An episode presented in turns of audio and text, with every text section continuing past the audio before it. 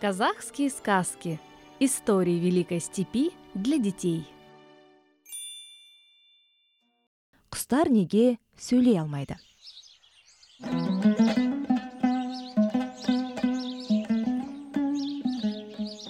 ерте заманда адамдар мен құстардың достығы мықты болыпты құстар адамдардың тілін түсіне алатын болған екен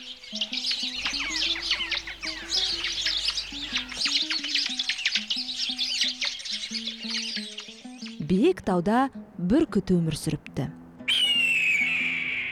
Бір күні бүркіттің қарны ашып аулайтын аң аңдып отырады. Таудың биік шыңында отырып.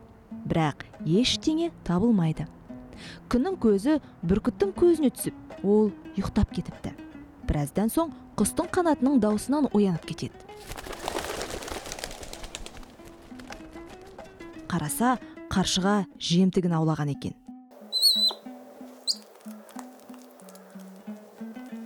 Сөйтіп келесі бір төбешікке барып жейін деп жатыр екен. Оны көрген бүркіт қатты ашуланады да қаршыға отырған төбешікке барып қаршығаны шұқып тастауға аз қалады.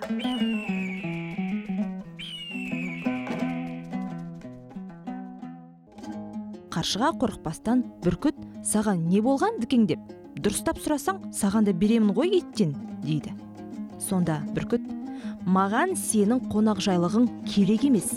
Жай сенің өліп қалған аңды қалай жейтініңді көрейін деп келдім дейді.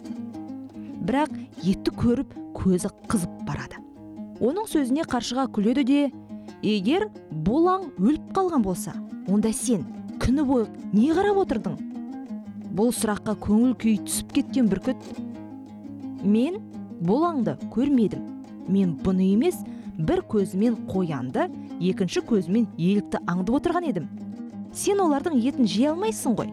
Жей алдындағы етті сасып кетпесін деп жауап қайырады. Бүркіт пен қаршыға бір бірімен қатты ұрысып қалады.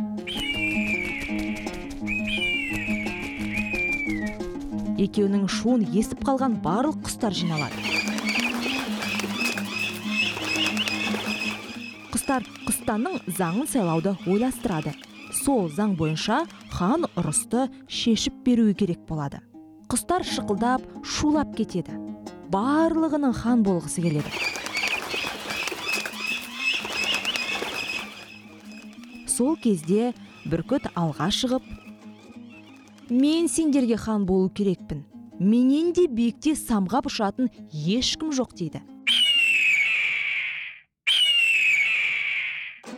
Бірақ оған құстар келіспей жоқ керек емес сен өте тәкаппарсың сол себептен де биік қызда өмір сүресің деп қарсы болады. Жарғанат шығып менің де хан болғым келеді менің қанатым сендердікіндей жүннен емес теріден алыстағыны естіп қоямын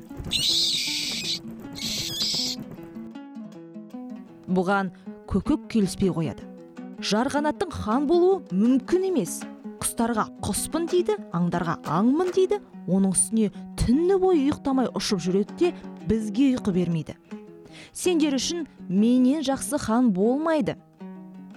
Менің салған әнімен бүкіл жер беті және жасыл желек құлпырады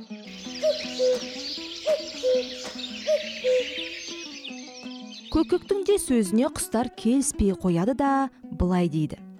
Көкек бізге хан болмайды. Ол өзінің балапандарына қарамай тастап кетеді. Осы кезде құстар арасында үлкен айтыс тартыс туды. Әрбір құс өзін хан қылып сайлауды ұсынды. Құстар қатты шулап кетеді.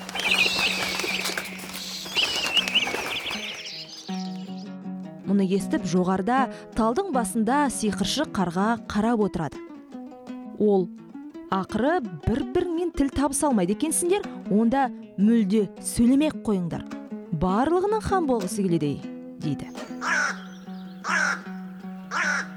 Сол кезден бастап құстар адам сияқты сөйлеуден қалады. Міне құстардың ауызбіршілігі болмағандықтан барлығы бірдей сөйлей алмай қалыпты.